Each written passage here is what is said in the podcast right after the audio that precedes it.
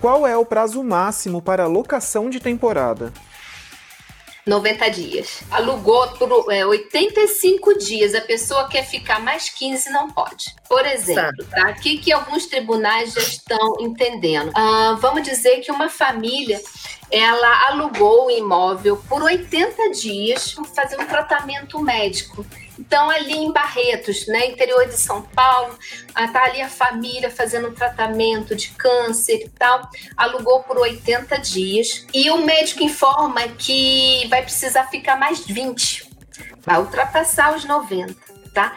Nesses casos específicos, os tribunais estão entendendo a possibilidade de abrir exceção, mas tem que ficar tudo muito bem comprovado, documentado que foi uma excepcionalidade.